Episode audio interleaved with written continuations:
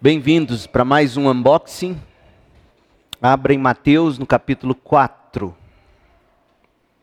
Nós vamos ler a partir do 12 até o final do capítulo 4, que é o 25.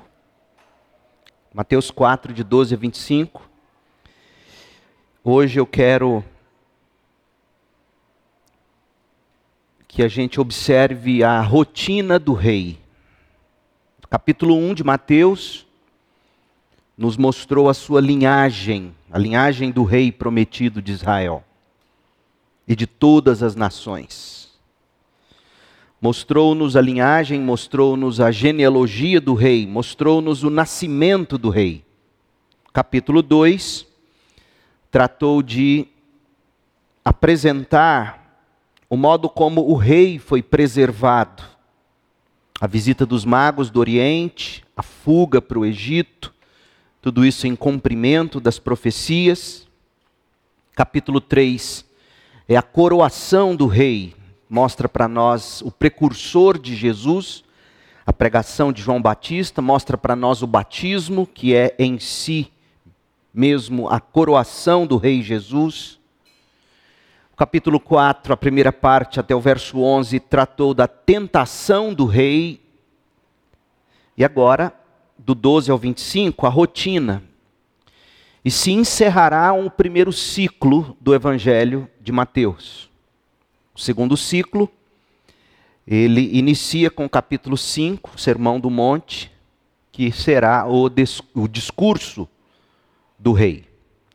Então, feito Feita esta observação, né, tendo localizado-nos aí nisso, no, no ponto em que está o nosso texto hoje, nós vamos começar a observar de que modo Jesus exerceu seu ministério, como era a sua rotina de vida. Porque com Jesus aconteceu algo que deve ser o que acontece conosco. Vida e vocação para Jesus foram a mesma coisa. Nós é que temos por hábito dicotomizar, separar. Uma coisa é minha vida, outra coisa é o que eu faço, meu trabalho, meus estudos. Isso nunca foi assim, isso é um fenômeno recente no Ocidente. Provavelmente desde o filósofo Kant, quando ele começa a separar os, a, o mundo das ideias, o mundo da razão, é, das coisas concretas da vida, essa dicotomia nunca existiu, sobretudo nunca existiu entre os hebreus, entre os judeus, entre os primeiros cristãos e o mundo até recentemente. Vida e vocação sempre foram a mesma coisa. De algum modo a gente ainda fala assim. É, você está conhecendo, por exemplo, a Júlia e você quer conhecer a vida da Júlia? A primeira pergunta que você faz para a Júlia qual é? O que, que você faz, Júlia? Não é assim? O que, que você faz, Renan? O que, que você faz, Baiano? Essa pergunta, de algum modo, tem como intenção revelar para você quem é a pessoa com quem você está interagindo. Ou seja, na nossa cabeça, lá no fundo, a gente entende que de algum modo a gente é ou se torna aquilo que a gente faz.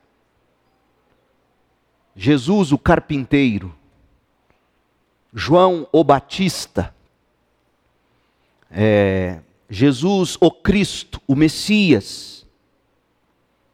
Mas na prática, hoje em dia não é bem assim. A gente, a gente separa, a gente a minha vida, quem eu sou, o meu mundo privado e aquilo que eu faço.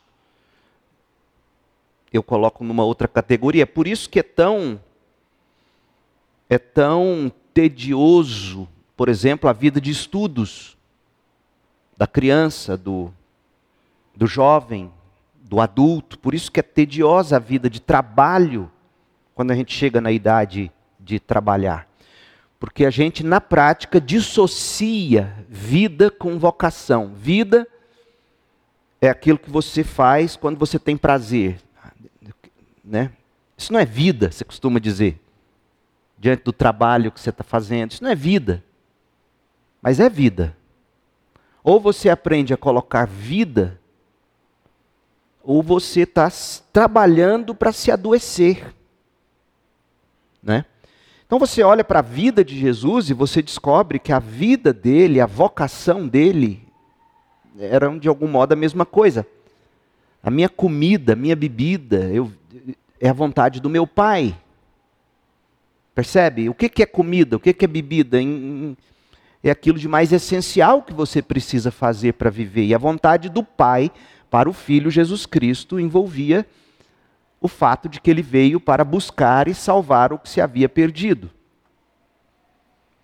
Então, a rotina do rei, após ele ter sido coroado, Mateus vai mostrar para nós de que modo Jesus conectava vida e vocação.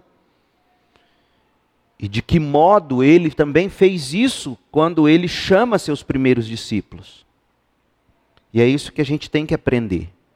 Eu e você. O grande desafio é todo dia, de novo, na rotina da sua vida, você saber entrelaçar ou colocar vida na sua vocação, ou seja, naquilo que você faz, naquilo que você de algum modo se sente chamado para fazer, se percebe chamado por Deus para fazer. Você tem que significar o que você faz com aquilo que você entende que é Deus chamando você para fazer, você coloca vida nisso, e para a sua vida você traz a sua vocação. Você, esse, só você, com, pelo poder do Espírito de Deus, é capaz de fazer isso. Na minha própria vida, quantas vezes eu, eu me pego de novo e de novo entediado com a minha própria rotina, com as coisas que eu faço. E de novo e de novo eu tenho que encontrar a alegria para prosseguir com a vida e a vocação. E você vai fazer a mesma coisa, vai ser assim a vida inteira. Você começa a namorar, você tem alguma atração, até porque geralmente não é de outro modo, você você vê encantos na pessoa, você se atrai pela pessoa, se sente atraído pela pessoa, atraída pela pessoa.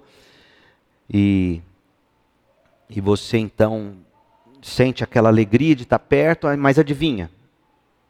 Então logo você casa, ou tão logo você passa a viver rotineiramente, a tendência é você não ter mais olhos para o que vai se tornando para você corriqueiro, rotineiro.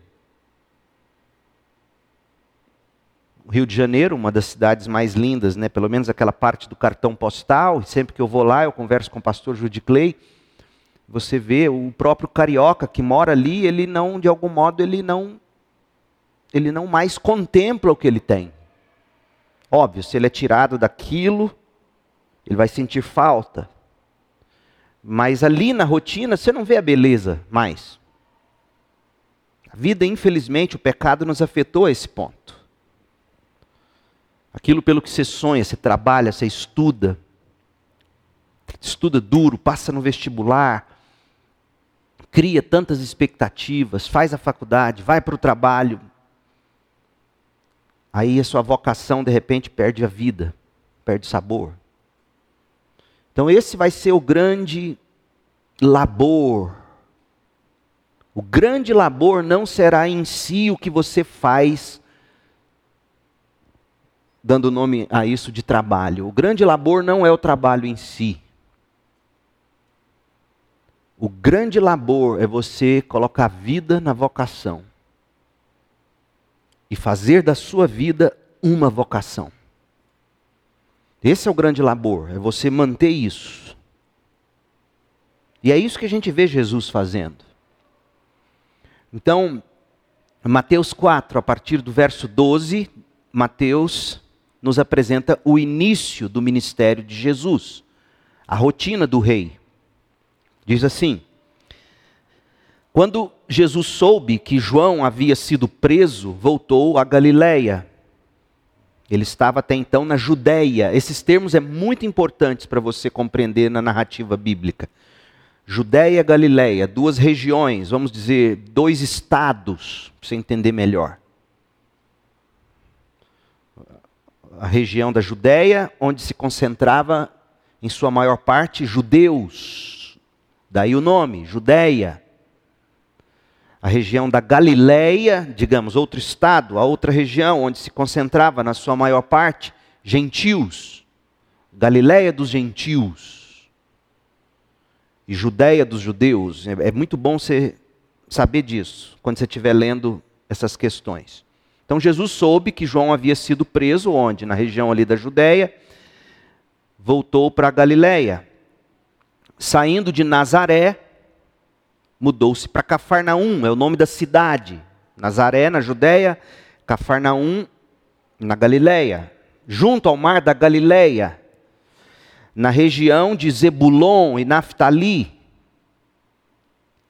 Cumpriu-se desse modo o que foi dito por meio do profeta Isaías. Veja que Mateus se preocupa sempre e de novo em mostrar que tudo que Jesus faz é cumprimento de profecia. Ele é o rei, ele é o libertador, ele é o Messias, ele é o ungido que o Antigo Testamento tanto profetizou.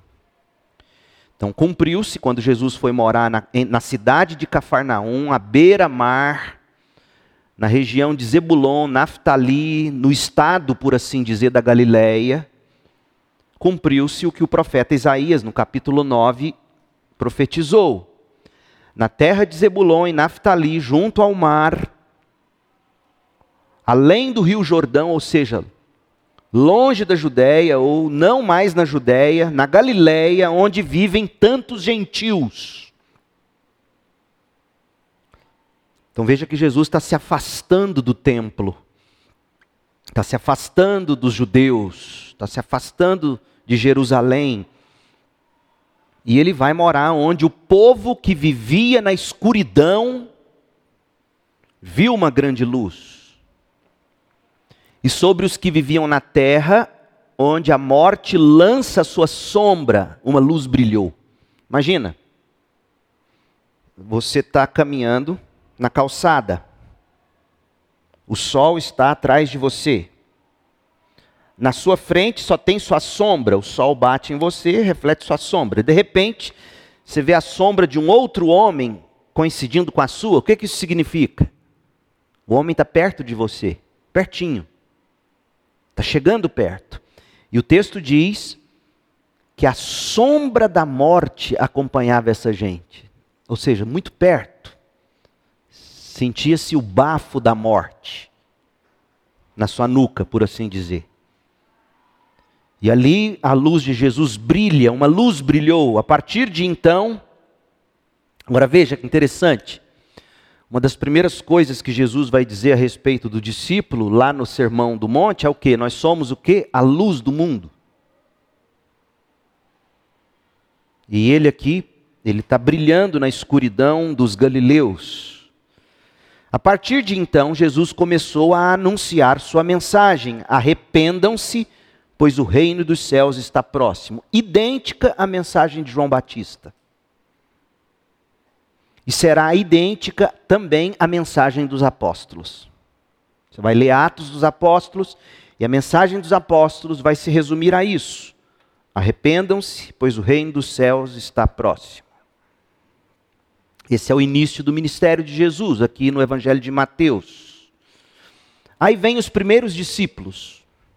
Naquela região onde Jesus estava, na Galiléia, enquanto ele andava à beira-mar, à beira do mar da Galiléia, Jesus viu dois irmãos, Simão, também chamado Pedro, e André. Jogavam redes ao mar, pois viviam da pesca. Jesus lhes disse: Sigam-me e eu farei de vocês pescadores de gente. Isso aqui é absolutamente impressionante, porque Jesus, na vocação que ele te dá, ele nunca vai desperdiçar aquilo que durante a vida inteira ele foi dando para você, ou o modo como ele foi preparando você coisa mais maluca que tem é você, de repente, se achar chamado por Deus e tentar desvincular tudo que Deus te deu em termos de habilidades, de dons, de experiências, e tentar viver uma outra vida que é a vocação. É uma, isso é loucura. Isso não existe. Isso tem um nome na, na psiquiatria, é esquizofrenia. Jesus, ele, ele mostra isso claramente. É, você pega, por exemplo, Mateus, que vai ser chamado no capítulo 9, com toda a habilidade que ele tinha de tomar notas. Quando ele se torna o discípulo de Jesus, ele se torna automaticamente o autor do primeiro evangelho. Quando você pega Paulo, com toda a experiência que Paulo teve de estudo, de educação, na, nas melhores universidades, Tarso, depois aos pés de, de Gamaliel, ele se torna o grande missionário, pastor, teólogo da igreja primitiva. Ou seja, Jesus, Deus, nunca dissocia aquilo que Ele vem te dando ao longo de sua vida. Você não pode jamais imaginar que toda a sua bagagem, toda a sua experiência, todas as suas habilidades, elas devem de algum modo ser descartadas. Pelo contrário, elas devem ser reutilizadas. Freud diria sublimadas. Então, você utiliza aquilo que Deus tem te dado. Então, o que eu quero te dizer é o seguinte: não desperdice os anos da faculdade, não desperdice os anos do ensino médio, do ensino fundamental. Aprender a ler, aprender a escrever, aprender a pensar, porque seja qual for a área que você for atuar, se você não tiver o domínio, em primeiro lugar, da linguagem, você já será de saída um péssimo profissional. Você vai se ver limitado. E aqui nós temos Pedro, seu irmão André. Jesus vira e diga: sigam-me, eu farei de vocês pescadores de gente. Eles eram pescadores. No mesmo instante, deixaram suas redes e o seguiram. Pouco adiante, verso 21, Jesus viu outros dois irmãos, Tiago e João, consertando redes num barco com o pai Zebedeu. Jesus os chamou, o nome gozado, porque o nome do, do, do pai de Pedro e de André não é citado, talvez até porque eles não trabalhassem com o pai, mas o pai de Tiago e João é citado. Por que Zebedeu é citado? Porque Zebedeu deveria ser alguém de grande notoriedade naqueles dias, naquela região. Gente de posses, gente, gente de barcos, né? Pedro e, Andar, Pedro e André jogavam redes ao mar, pois viviam da pesca, mas Tiago e João consertavam redes num barco com o pai. Parece que esse povo tinha dinheiro, tinha nome, tinha reputação. E Jesus os chamou e eles também o seguiram de imediato, deixando para trás o barco e o pai. Essa informação não é não é à toa. O que está sendo dito aqui? Deixou muita coisa. Deixou para trás o pai. Deixou para trás o barco. É muita coisa. Deixou para trás o grande empreendimento familiar. Talvez tenha ali quebrado a hereditariedade da pesca familiar, digamos. Tem muita coisa em jogo, é isso que, que Mateus quer que a gente enxergue. Muita coisa em jogo quando Jesus chega a você e diz: segue-me. Muita coisa em jogo. Aí as multidões começam a seguir Jesus. Verso 23: Jesus viajou por toda a região da Galileia, ensinando nas sinagogas. De algum modo ele não abandonou os judeus ou os convertidos ao judaísmo, que se reuniam em sinagogas ali, anunciando as boas novas do reino e curando as pessoas de todo tipo de doenças. Quais foram as principais curas que Jesus realizou no Novo Testamento? Paralíticos, cegos, epilépticos, leprosos, demônios, expulsão de demônios. Há envolvido aqui um ministério, além de ensino e pregação, porque são duas coisas distintas, ele ensinava nas sinagogas e ele pregava, ou, como diz a NVT, anunciava as boas novas do reino. Há ensino, há discipulado, há arrazoado, há conversa sobre a Bíblia, que é o que a gente está fazendo aqui. O que a gente está fazendo um unboxing, ele é o ensino. O domingo na igreja é o anúncio, a anunciação, é a pregação. E Jesus também curava as pessoas de todo tipo de doenças. Ele expulsava demônios, ele curava cegos, leprosos. É, pessoas falavam quando ele curava e etc. Por que esses sinais? Esses sinais mostravam que de fato o reino de Deus havia chegado. E o reino de Deus, ele é sim, de algum modo, associado à cura do corpo, porque ele tomou sobre si as nossas enfermidades. Começa, começa a haver um prenúncio aqui da grande obra da cruz, que se aproximava. E haverá cura definitiva no momento em que recebermos o novo corpo, corpo glorificado.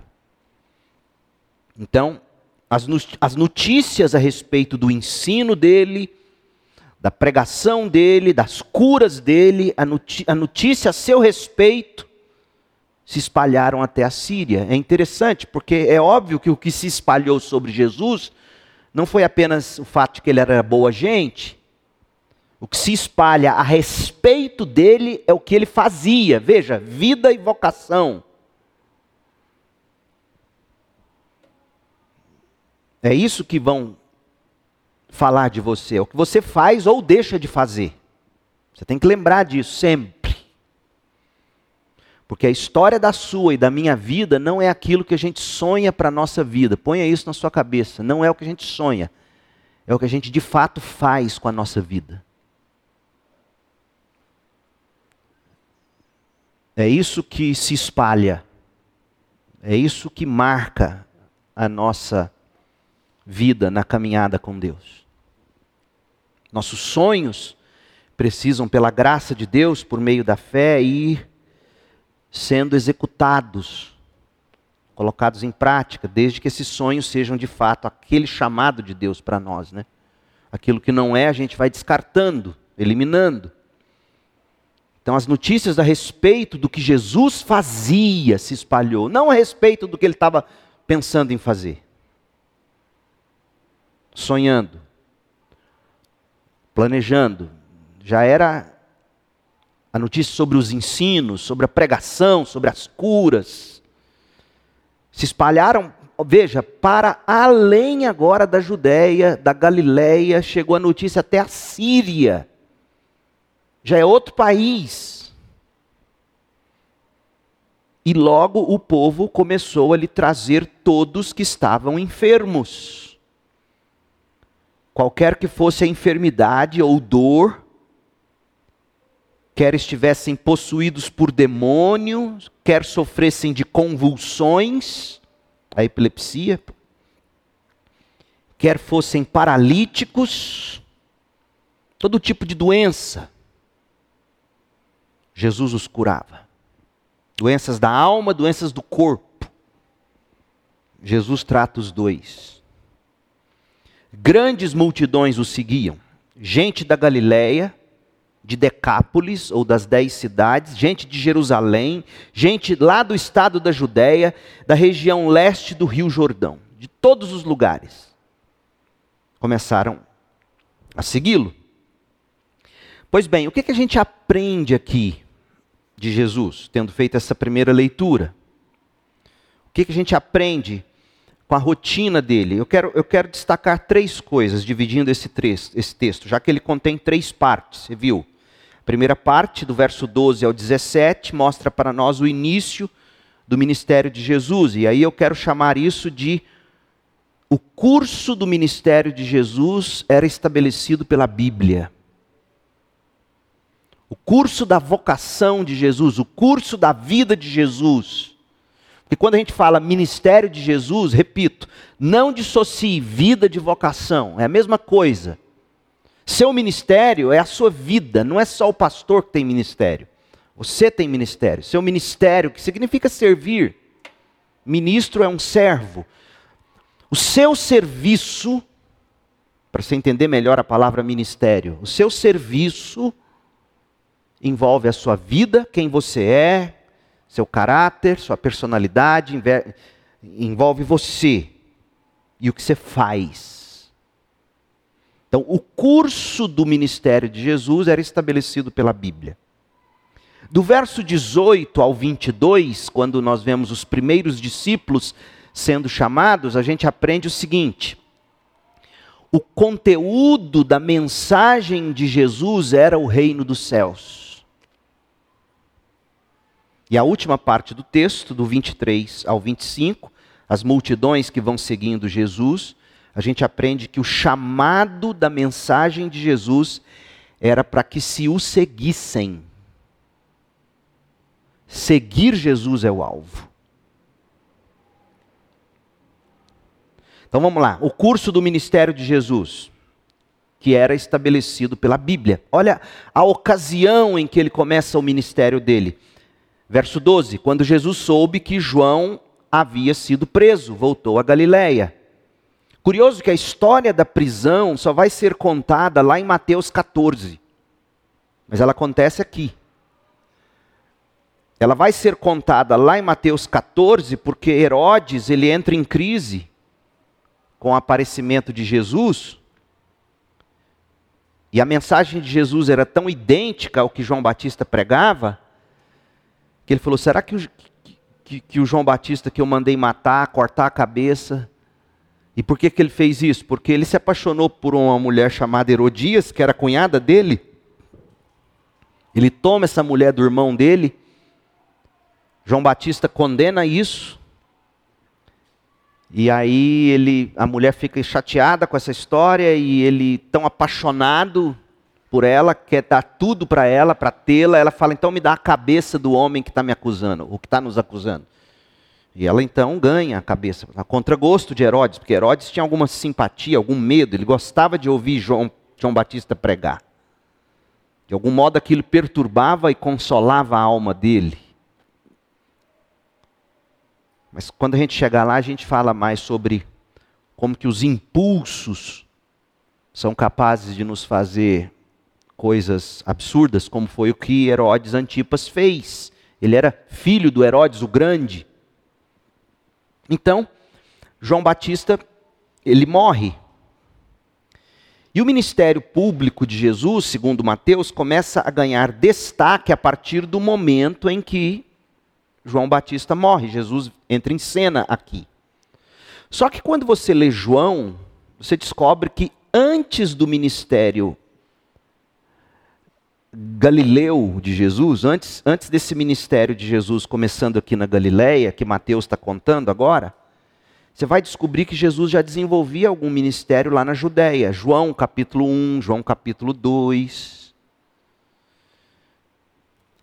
Se você ler João 1 até João 4, 42, é Jesus ali trabalhando na Judéia, Samaria, e, e, a partir do verso 43 de João que você vê o retorno, a, a ida de Jesus para Galiléia, que é o que Mateus está contando para a gente.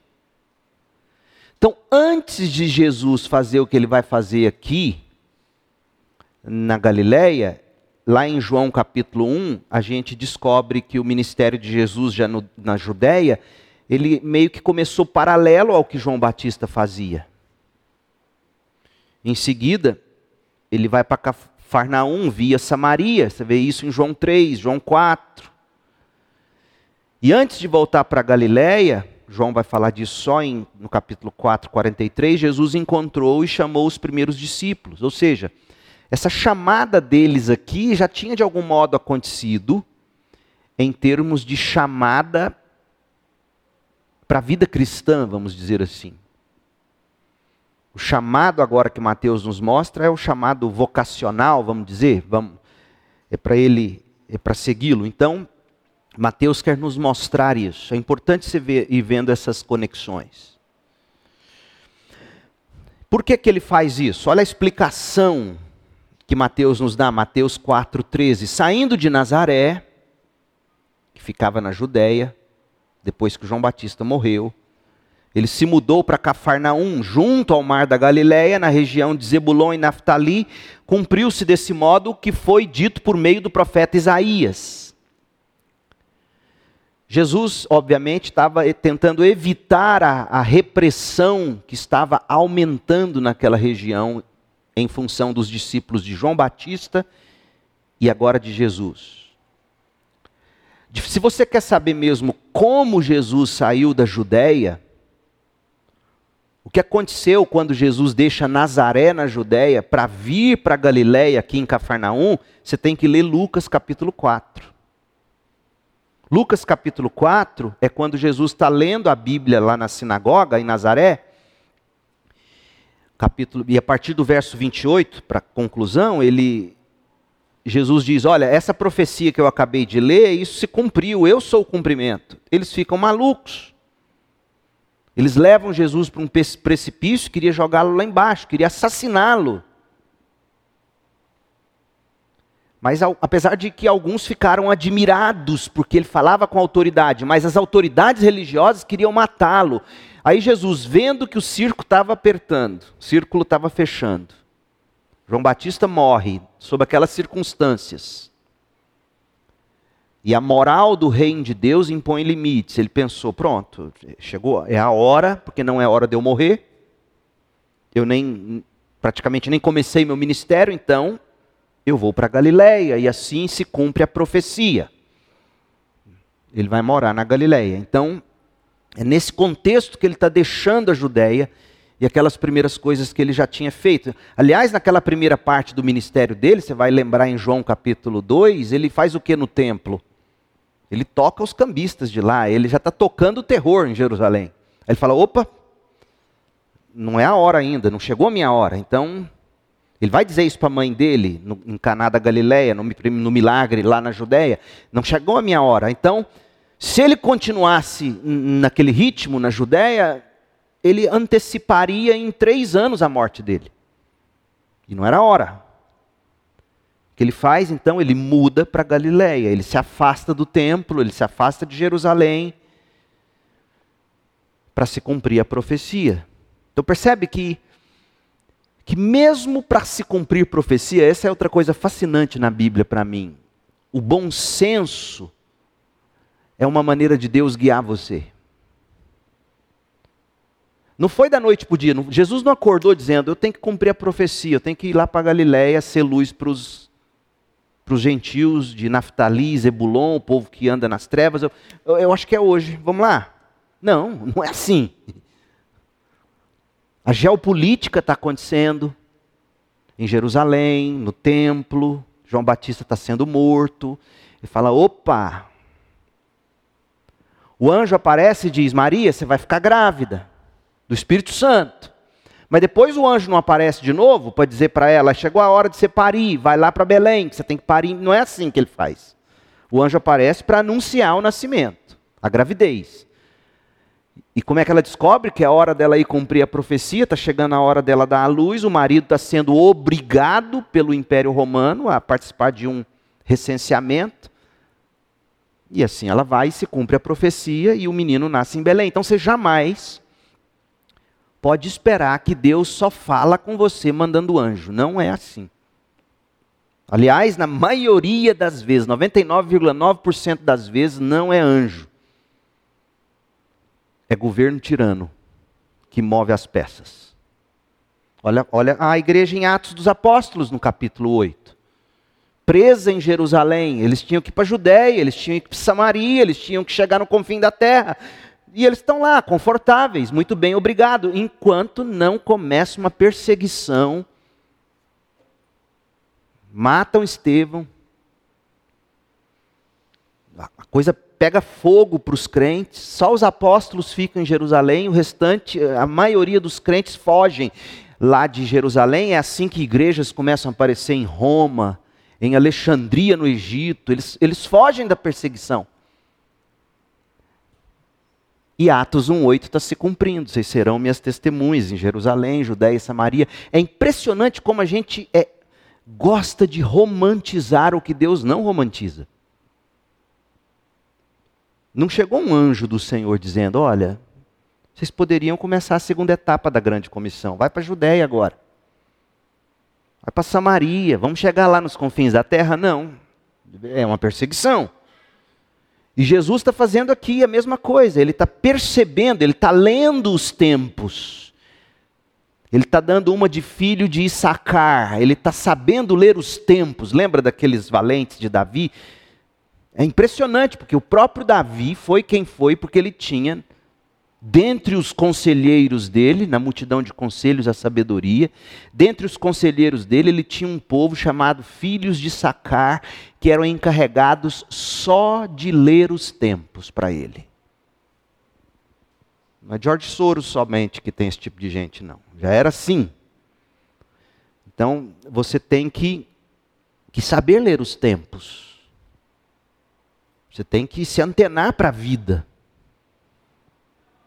O Espírito de Deus estava agindo na vida de Jesus aqui, mostrando: olha, João Batista morreu, o círculo está fechando.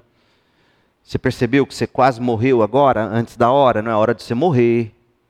Você já está fazendo milagre aqui, está todo mundo vendo. Daqui a pouco eles vão começar a te chamar de milagreiro. Você não é para ser chamado de milagreiro, você é chamado de cordeiro de Deus que morre no lugar do pecador.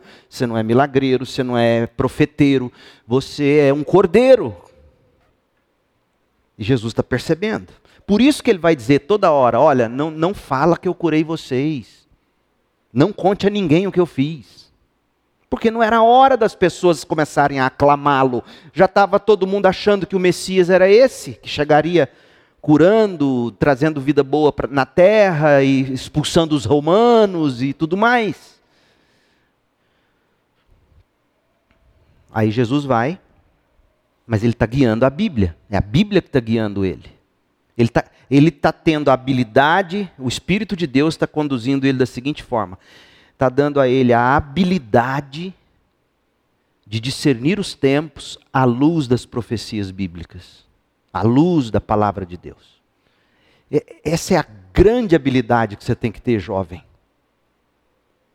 Saber ler a vida ao seu redor, os acontecimentos, os fatos à luz do que a palavra santa de Deus diz. Porque é curioso, a, a, fama daquela região, que a propósito, Jesus chama aquele lugar agora de sua casa. Você vê isso em Mateus 9. Quando diz que Jesus entrou num barco, atravessou o mar da Galileia e chegou a Cafarnaum, a cidade onde ele morava. Uau, Jesus tinha residência. Jesus tinha um CEP, Mercado Livre, sabia onde entregar as compras dele. E era num lugar terrível chamado Cafarnaum. Porque era ali que ele deveria brilhar como luz. Num povo que vivia nas trevas, mas essa era a fama que o pessoal ao sul, na Judéia, Jerusalém, por quê? Porque ali naquele caldeirão da Galiléia tinha gente misturado de tudo, tudo quanto era canto. E, e, só que lá no establishment judaico, todo mundo era cego também. Porque eles quase mataram o Messias. Ele precisou sair corrido de lá, senão eles jogavam ele do, do penhasco lá embaixo.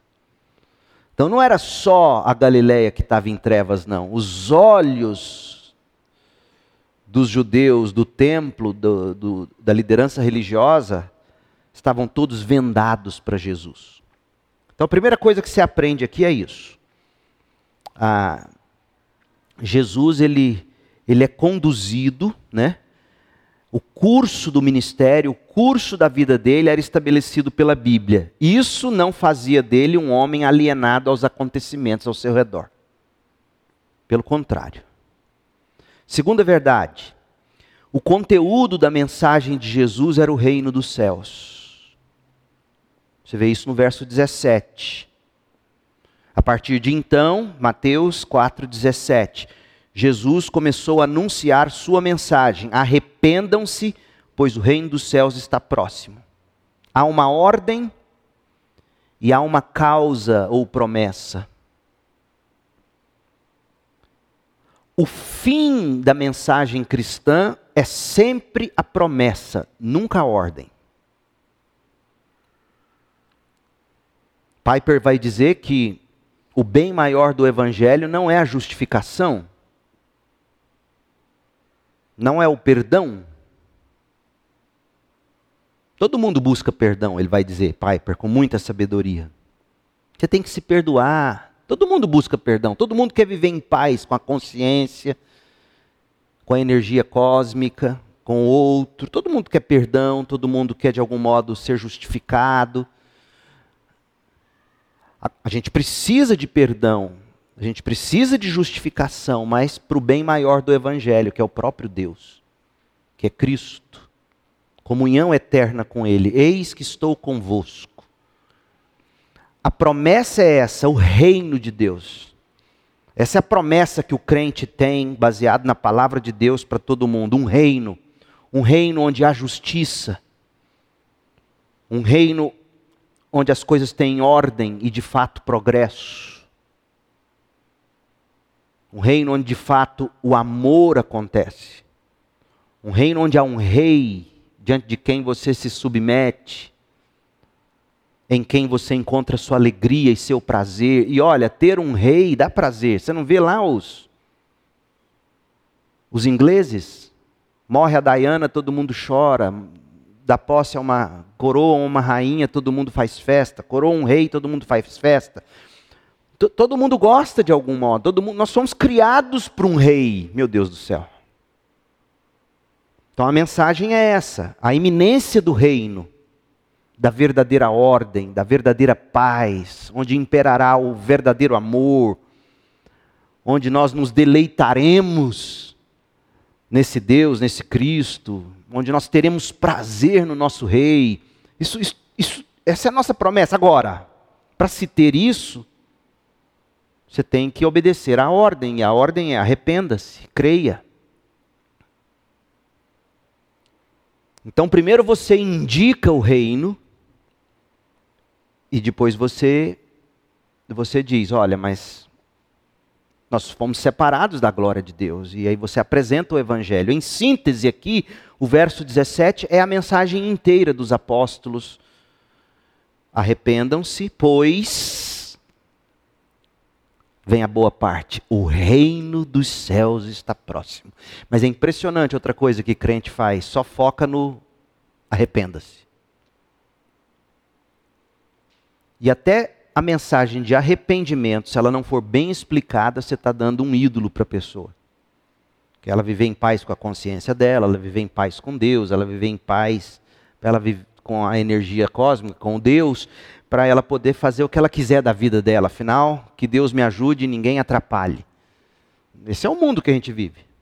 Se você não explicar o que é arrependimento de fato, e não explicar que o fim é o reino, etc. E mais sobre o reino a gente vai aprender na medida em que a gente for caminhando em Mateus. Mateus 5, 6 e 7 vai, vai dizer muito sobre o que é o reino. O discurso do rei em Mateus 5, 6 e 7 dirá bastante sobre o reino. Então, o conteúdo da mensagem de Jesus era o reino dos céus, com a condição de que você se arrependa do pecado e creia em Cristo para ser reconciliado com Deus. Por fim, o chamado da mensagem de Jesus era para que se o seguissem. Veja, já havia lá na, anteriormente, quando Jesus ainda estava pregando, em João capítulo 1, verso 40 e 42, o Carson aponta isso para a gente. Quando você pega o comentário do D.A. Carson em Mateus, ele vai mostrar que a cronologia começa, de fato, o primeiro contato de Jesus com os discípulos é em João 1. Verso 40, olha lá. André, irmão de Simão Pedro, era um dos dois que ouviram o que João tinha dito e seguiram Jesus. André foi procurar seu irmão, Simão, que depois virou Pedro, né? Ele disse: Encontramos o Messias isto é, o Cristo. Encontramos o rei do reino prometido. Então André levou Simão para conhecer Jesus. Olhando para Simão, Jesus disse: Você é Simão, filho de João, mas será chamado Cefas, isto é, Pedro. Então, Carson vai argumentar que nesse primeiro encontro aqui, André, Pedro, provavelmente João, já tinham tido esse primeiro encontro com Jesus. E outra coisa que você precisa saber: o chamado que a gente vai ouvir agora em Mateus 4, de 18 em diante, é na manhã seguinte, à noite da pesca maravilhosa. É, é, é ou é é, é, é, é um evento pós-pesca maravilhosa de Lucas capítulo 5. Por que, que isso é importante? Por que, que é importante você saber que, que Mateus não está chegando aqui do nada dizendo, vem e me segue? Porque a gente é tentado a achar, como Kierkegaard vai falar, o filósofo existencial, que a fé é um salto no escuro. Fé não é salto no escuro. Gente, você dizer que você honra alguém quando você diz que dá um salto no escuro, isso não é honra a ninguém. Um salto no escuro é dizer que você não conhece aquele na direção de quem você está se jogando. Isso não honra a pessoa a quem você está se jogando. Ou honra? De jeito nenhum, honra você. Eu tenho coragem o bastante para me jogar no escuro sabendo que do outro lado tem alguém que vai me abraçar. Esse existencialismo não é cristianismo. Filosofia de Kierkegaard não é cristã nesse sentido. Isso, você não honra aquele nos braços de quem você se joga, dizendo que está tudo escuro, você não sabe quem é, você não sabe o que tem do outro lado, mas você sabe que tem alguém lá que vai te receber. Não honra. Se você falar isso para alguém, a pessoa vai se sentir desonrada. Não, você não me conhece, como é que você está se jogando no meu braço? De fato, você está dizendo que você tem coragem o bastante para testar o que vai acontecer. Veja que a fé do existencialista, ela glorifica a si mesma. Então, Jesus, quando diz aqui, siga-me, de algum modo esse povo já conhecia ele. Deixa tudo, deixa as redes, deixa os barcos, deixa seu pai. Poxa, André já foi a Jesus. André já chamou o irmão dele. Eles já andaram com Jesus o bastante de perto, a meia distância, para conhecer a mensagem dele de algum modo. Eles viram aquela pesca maravilhosa que está narrada em Lucas capítulo 5. Aí agora, quando Jesus diz, sigam-me, não é um salto no escuro.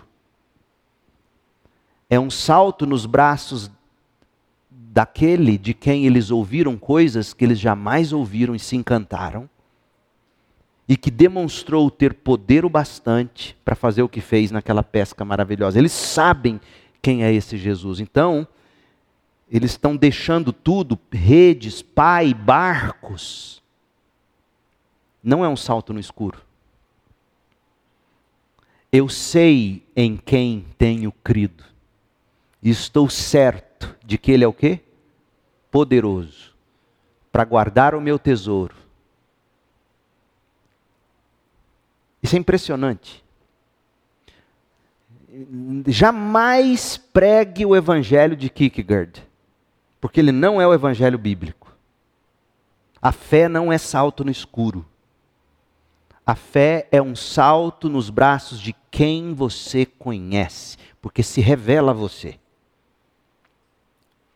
Jesus tinha se revelado de algum modo, uma revelação que veio sendo progressiva de algum modo. E aí ele chega, enquanto andava à beira-mar, Mateus 4,18, à beira do mar da Galiléia, Jesus viu dois irmãos, Simão, também chamado Pedro, e André, jogavam redes ao mar, pois viviam da pesca. É óbvio que Mateus está aqui resumindo a narrativa, mas quando você une as peças, Simão, também chamado Pedro, e André jogavam redes ao mar, pois viviam da pesca. Jesus lhes disse: sigam-me. O chamado aqui é definido, porque eu vou fazer de vocês pescadores de gente. É um chamado vocacional. O chamado para a vida, de algum modo, já tinha sido feito. Lá em João 1. Venham e vejam. Não é isso? Quando ele, Jesus fala para eles: venham e vejam. E ver no Evangelho de João é conversão. Se você nascer de novo, você verá o reino dos céus. Venham e vejam, creiam, me sigam. E isso eles já vinham fazendo de algum modo. Jesus até usou já o barco de Pedro para fazer pesca, pesca maravilhosa. Eles pescaram peixes de, de quantidade tão assustadora que quase quebrou as redes. Eles conheciam o ensino, eles conheciam o poder, aí vem Jesus e diz: Chegou a hora, vocês vão me seguir para se tornarem pescadores de gente. Aí no verso 21, pouco adiante, viu outros dois irmãos, Tiago e João, consertando redes num barco com o pai, provavelmente fruto daquela pesca maravilhosa. Jesus os chamou e também para se tornarem pescadores de gente. Então é um chamado definido. Um chamado para quem Deus já vinha se revelando. É um chamado decisivo, porque diz o verso 20 que no mesmo instante Pedro e André deixaram suas redes e o seguiram. Mas não foi um salto no escuro. Eles sabiam quem eles estavam seguindo. Tanto sabiam que quando eles ficaram em dúvida, eles desanimaram, eles voltaram à pesca. Lembra lá em João 21? Falei, poxa, mas não. Você consegue ver a confusão do sentimento deles com aquilo que eles vinham conhecendo acerca do que Jesus se revelava dele para eles. Então eles deixam suas redes. E no verso 22, Tiago e João também seguiram de imediato, deixando para trás o barco e o Pai. É um chamado definido, pescadores de homens. É um chamado decisivo. Não, quando Deus te chama, quando você sente de Deus, quando você não pode mais andar com redes na mão, gastar tempo com os barcos do Pai. Não dá. E Paulo vai dizer: você não se mistura com as coisas desse mundo. É como soldado, é como atleta, você se dedica. Você se dedica a isso. E terceiro, é um chamado direcionado. Porque agora eles iriam ser pescadores de homens, mas sob uma condição: seguindo Jesus. Eles não iam pescar homens de qualquer maneira. Verso 20: No mesmo instante deixaram suas redes e o seguiram. A direção é Cristo. E a mesma coisa a gente lê no verso 22, que Tiago e João, os filhos de Zebedeu, o seguiram. Segue Cristo. É definido, pescadores de homens, é decisivo, é no instante, é, é deixando as coisas que que poderiam te distrair daquela exclusividade que é a vocação que Deus te dá, seja ela qual for a vocação, você não pode se distrair. Por isso que há coisas para cada momento da vida. Um jovem me procura, pastor, é hora de eu namorar? É a primeira coisa que eu vou te fazer. É, a pergunta é a seguinte: Deus jamais vai te dar a pessoa certa na hora errada da sua vida. Então não é a pessoa certa. Ou se é, não é para agora, porque três coisas Deus vai sempre fazer na hora de você escolher um namoro para ser sua esposa. Ele vai te dar a pessoa certa, do jeito certo, na hora certa. Não queira pular as etapas. Você vai correr, é isso mesmo. Você vai colher os frutos para o resto da sua vida. Deus nunca vai te dar a pessoa certa na hora errada e do jeito errado. Deus não faz assim. A gente é que dá jeito. E a gente colhe frutos amargos na maioria das vezes. Então, digamos que você tenha encontrado a pessoa certa. Primeiro, não comece do jeito errado. E segundo, tenha certeza de que é na hora certa, ou está na hora certa. Então, eles vão seguir Jesus. Eles têm que seguir Jesus, isso porque eles conhecem quem é Jesus, Jesus já se revelou para eles. Chamado é definido, chamado é decisivo. e o chamado é direcionado. E a última coisa, agora sim. O cronograma do ministério de Jesus era ensino, pregação, cura e libertação. Você não tem que ter medo dessas palavras, cura e libertação. Você tem apenas que, de novo e de novo, redefini-las à luz da Bíblia. Mas são termos absolutamente bíblicos. O ensino, verso 23, Jesus viajou por toda a região da Galiléia, ensinando nas sinagogas e pregando as boas novas do reino. Aliás, nós estamos lendo aqui uma conclusão do primeiro ciclo de Mateus. Em todas as outras conclusões, nós vamos ver esse arremato. Nós vamos ver dizendo o que, que Jesus tinha acabado de fazer. Ele, ele pregou, ele ensinou, ele curou, ele libertou. Foi para isso que ele veio. Em síntese, é isso que a sua vocação tem que fazer. De algum modo, é isso que você tem que procurar fazer: ensinar pessoas, pregar as pessoas, curá-las, libertá-las, porque vem o verso 23 dizendo que ele curava das doenças, etc. E curioso, que Mateus, quando encerra esse ciclo, ele nos dá um esboço do que virá a seguir no evangelho dele. É um esboço. Porque olha, Jesus veio ensinando, pregando e curando, não é isso que está dizendo aqui, do verso 23 ao 25? Se você abrir já o capítulo 5 até o 7, é ensino e pregação. Capítulo 8 e 9, cura e libertação. E de novo, mais seis. Aliás, o Evangelho de Mateus ele, ele tem praticamente seis grandes blocos de ensino. Era a ênfase do ministério de Cristo, ministério de ensino, de pregação. Capítulo 5, 6 e 7, Sermão do Monte, capítulo 10, capítulo 13, capítulo 18, capítulo 23 e 24 e 25. São os blocos dos sermões, da, dos ensinos, das pregações de Jesus. E no meio disso, curas e libertação, revelando que de fato isso é o resultado do que acontece, é o, é o resultado da chegada do reino que é anunciado pelo ensino, pela pregação e etc. E curiosamente, Paulo entendeu isso.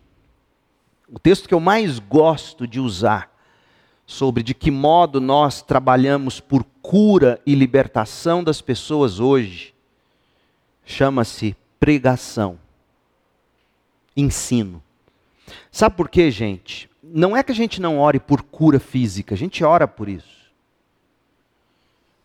Mas há casos, muito mais do que gostaríamos de admitir, que revelam o seguinte: a pessoa é curada fisicamente e desperdiça a vida nos seus próprios pecados. Não foi cura, foi destruição. O povo de Israel no deserto tem um salmo que eu sempre me lembro: olha, Deus deu tudo que eles desejaram, mas a alma deles definhou no deserto. Então, a gente ora por cura, a gente busca cura, mas a verdadeira cura não é a do corpo. A verdadeira cura é, ainda que a sua enfermidade mate o seu corpo, o seu homem interior vai se renovando a cada dia. Essa é a grande verdade. Olha o que Paulo diz. Paulo entendeu isso. Eu acho que esse é um. Quando alguém vier falar para você, sua igreja não faz libertação e cura, não? Faz. Como? Olha o texto que você vai usar. Atos 26, de 15 a 20. Pastor Jailton chegou do Pará, tive que limpar ele dos demônios. Porque lá ele ungia com farinha de puba, era um negócio. Atos 26, de 15 a 20. Olha Paulo fazendo igualzinho Jesus fez. Pregando, ensinando, curando, libertando. Atos 26, Paulo está dando testemunho pessoal dele para o rei Agripa. Atos 26, 15. Quem és tu, Senhor? perguntou. Ele está contando da experiência dele no caminho de Damasco, quando ele viu o Senhor Jesus se apresentando a ele, o Senhor respondeu: Sou Jesus, a quem você persegue. Agora levanta-se. Levante-se, pois eu apareci para nomeá-lo meu servo e minha testemunha. Estou vocacionando. Siga-me. É o mesmo siga-me que Jesus fez lá para os outros. Aqui é o siga-me de Paulo. Conte o que viu e o que eu lhe mostrarei no futuro. E eu o livrarei tanto do seu povo como dos gentios. Sim, eu o envio aos gentios para abrir os olhos deles, a fim de que voltem das trevas para a luz e do poder de Satanás para Deus. Qual é o nome disso? Libertação, ou não é, gente? Abrir os olhos tirá-los das mãos de Satanás e levá-los para Deus. Se isso não é libertação, eu não tenho outro nome. Paulo foi chamado para fazer libertação. Ele fez libertação. Como? Continua lendo. Deus está dizendo, Jesus disse: Olha, você vai fazer eles voltarem das trevas para a luz, do poder de Satanás para Deus, então receberão o perdão dos pecados Começa assim a libertação.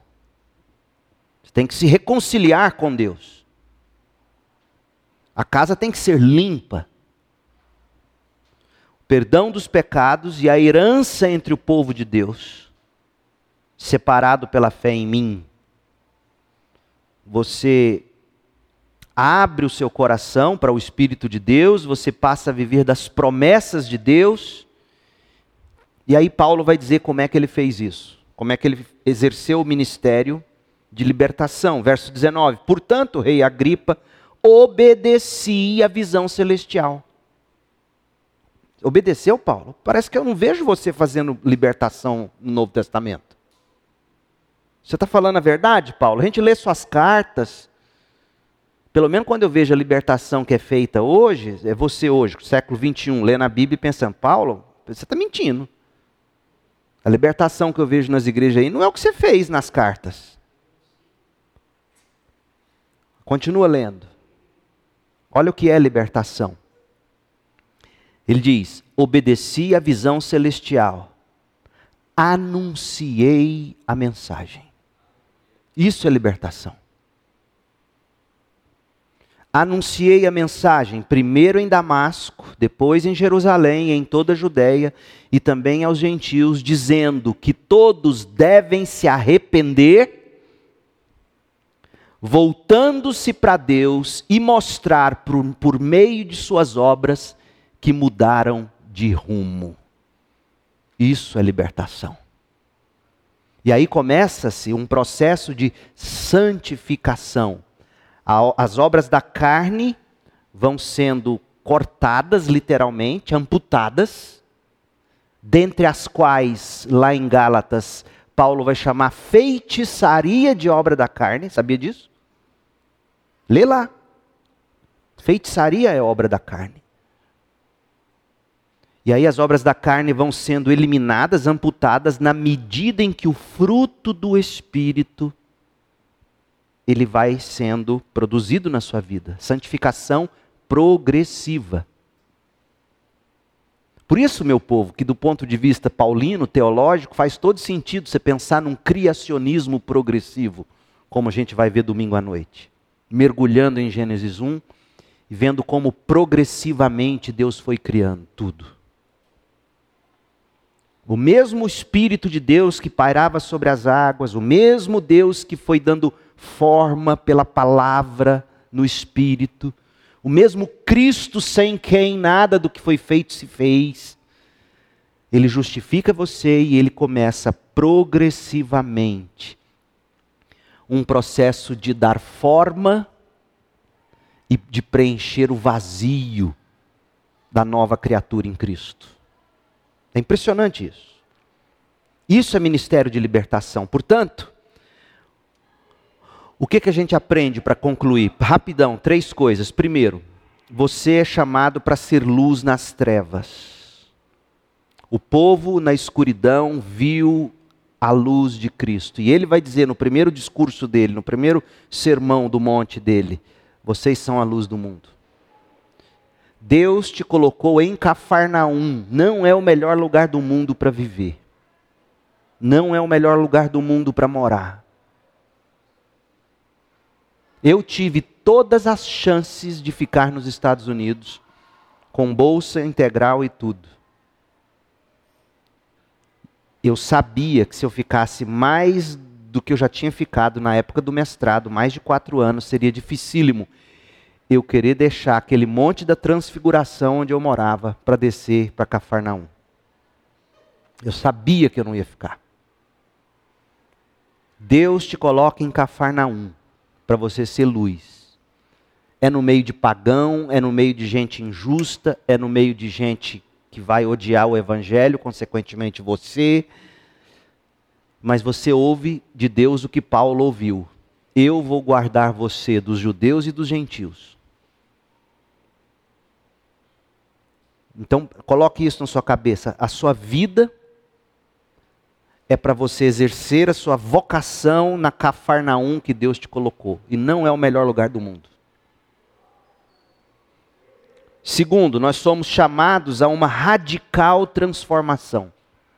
Deixar tudo e seguir Jesus. Você não pode ter paralelos que estejam drenando as energias da sua vida para você cumprir a vocação que Deus te deu. Se é o pai, se é o barco, se é a rede, não pode ser mais. Radical transformação. E por último, você tem que viver o evangelho com palavras e com posturas, como Jesus, pregando e curando, ensinando e libertando você tem que falar cheio de graça e de verdade, mas você tem que exercer compaixão e graça também. Esse é o chamado do crente. A igreja evangélica brasileira, nós reformados, herdeiros da reforma, temos que aprender o que eu venho dizendo há muito tempo já. Não basta a nossa pregação ser apostólica, a nossa postura tem que ser apostólica. E a postura apostólica começa pelo exemplo de Jesus. Você serve, você abençoa, você ora pelos que te perseguem, você exerce compaixão e graça, você olha para o ser humano holisticamente, completamente. Em alguns casos, você vai trabalhar mais com a cura e com a libertação do que com o ensino propriamente dito. Entenda a minha dicotomia aqui, ou seja, você vai para a área de saúde. Você vai para a área do direito. Você vai para a área das humanas. Trabalhar as ideias, trabalhar, libertar pessoas de cativeiros filosóficos. Você precisa disso. Esse é o seu chamado, é o meu chamado, é o nosso chamado. Você vai viver o Evangelho, você vai levar o Evangelho ensinando, pregando, exercendo compaixão e graça, cheio de graça e de verdade. Que Deus te abençoe e te ensine com a rotina do rei. Alguma pergunta? Algo que a gente. Pergunta. Se a gente pode concluir que no, nesse momento da chamada de é, que Deus, é, Jesus chama Pedro, Tiago, Pedro e Tiago e, e André e João. E André e João que talvez seria o momento da conversão de Pedro, pois lá na, na, em Lucas 5, que fala sobre a pesca maravilhosa, tá, os quatro são participantes daquele momento, mas Pedro fala: Não, afaste de mim que eu sou pecador. Eu creio que talvez nesse momento antes de, disso, né, ele teve ali um. Você caminhar... poderia até dizer, assim, eu não, se eu transparecia a ideia de tentar cronologicamente pontuar o momento da conversão, eu, eu me fiz compreender errado. Porque de fato é complicado a gente fazer isso. É, o que de sim. fato tem que saber é o seguinte: não era a primeira vez que eles estavam vendo sim. Jesus, eles já tinham tido outra experiência. Isso. Agora, você também pode dizer que, que Lucas 5 já era um Pedro convertido e que teve ainda mais consciência da profundidade do pecado, como acontece com um crente legítimo, muitas vezes. Isso. Porque assim, né? é, Entendeu? Já tinha, já tinha... Você entendeu o que eu estou dizendo? Sim, entendi. Não Porque dá para ser dogmático nem para um nem para outro. Não dá para concluir. Porque eu, eu, assim, pensando sobre a, já o contato ou o envolvimento de André ali com João Batista, então, assim, por eh, os dois serem irmãos, por exemplo, ele estava mais, assim, eu vejo, né, uma conclusão minha, que ele está mais envolvido do que Pedro ali, ali talvez com os ensinos, é, e talvez Pedro mais com a pesca, né? E nesse momento da, da, que Lucas pontua sobre o, a pesca maravilhosa, ele, só, é, ele faz questão de mencionar sobre a fala de Pedro.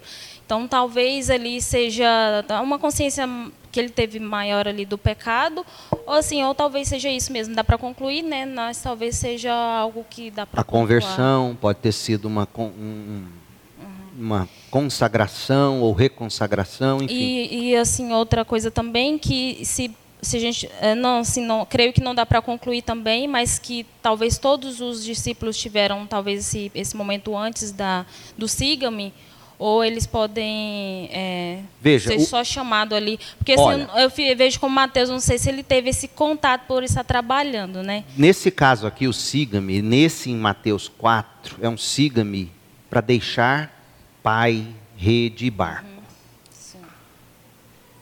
Então, nesse caso, foi o que eu quis dizer. Jesus não chegou do nada dizendo: abandona tudo e vem pescar homem, você não vai pescar, mas você não vai mais ter renda. Uhum. É possível e a gente vê que acontece. A gente, ele chega e chama alguém para segui-lo, mas vai continuar sendo pescador, vai continuar sendo. Não vai abandonar tudo. Tudo, uhum, entendi. Né?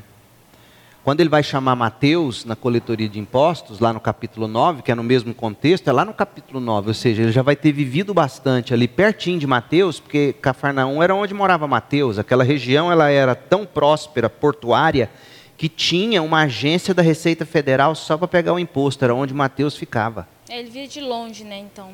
Então ele já estava ali vendo o que estava acontecendo. Então quando Jesus fala, abandona isso, vem me seguir, Mateus também já tinha conhecimento a fama de Jesus, o que ele já tinha feito. Peraí, ele é poderoso para prover também. Então, sim, há o chamado para conversão. e esse, mesmo esse chamado é Deus se revelando quem Ele é. Ninguém se converte sem uma revelação objetiva para você poder dizer, como Paulo, eu sei em quem eu estou crendo. Uhum. Ele se revela, Ele é Deus. Ele é filho de Deus. Ele, ele não se revela como salvador desconectado de tudo que ele é. Ele é Deus. Eu sei que eu estou crendo em Deus, o Criador, o provedor. E aí vem o momento deles deixarem tudo e seguir Jesus, né? Entendi. Tudo certo. Obrigada. Mais alguém? Marcos? Queria deixar um comentário caso couber um endosso ou uma tréplica, à vontade. É, o quanto que essa porção da Escritura nos encoraja, nós como reformados, a sermos propositivos, e aqui eu explico. Nós temos a tendência de ser muito reativo à má teologia, à má doutrina, mas pouco se vê um posicionamento firme com as iniciativas de pregar a verdade, de ensinar a verdade, de pregar o evangelho e de promover essa cura. A gente se vê mais na qualidade de alguém que é fiscaliza do que aquele que faz e como que Jesus nos encoraja a, a não ser reativo, porque os evangelhos nos mostram que parece que são os fariseus que reagem aos ensinos. Uhum. E, e como essa passagem nos encoraja a isso. Ele é cheio de graça e de verdade, né? Nessa ordem. Interessante isso. Mas você tem razão. A gente não, a nossa fé, ela não requer de nós reatividade. Ela é a verdade. A verdade não precisa de defesa nesse sentido. Você não tem que dar todas as respostas o tempo todo para todo mundo. Você tem que fazer isso. Olha, o reino dos céus é eminente. Mas para tê-lo, você tem que se arrepender, você tem que crer, você tem que seguir Jesus, né? O que mais? Então é isso. Que Deus te abençoe. Até, até sexta que vem.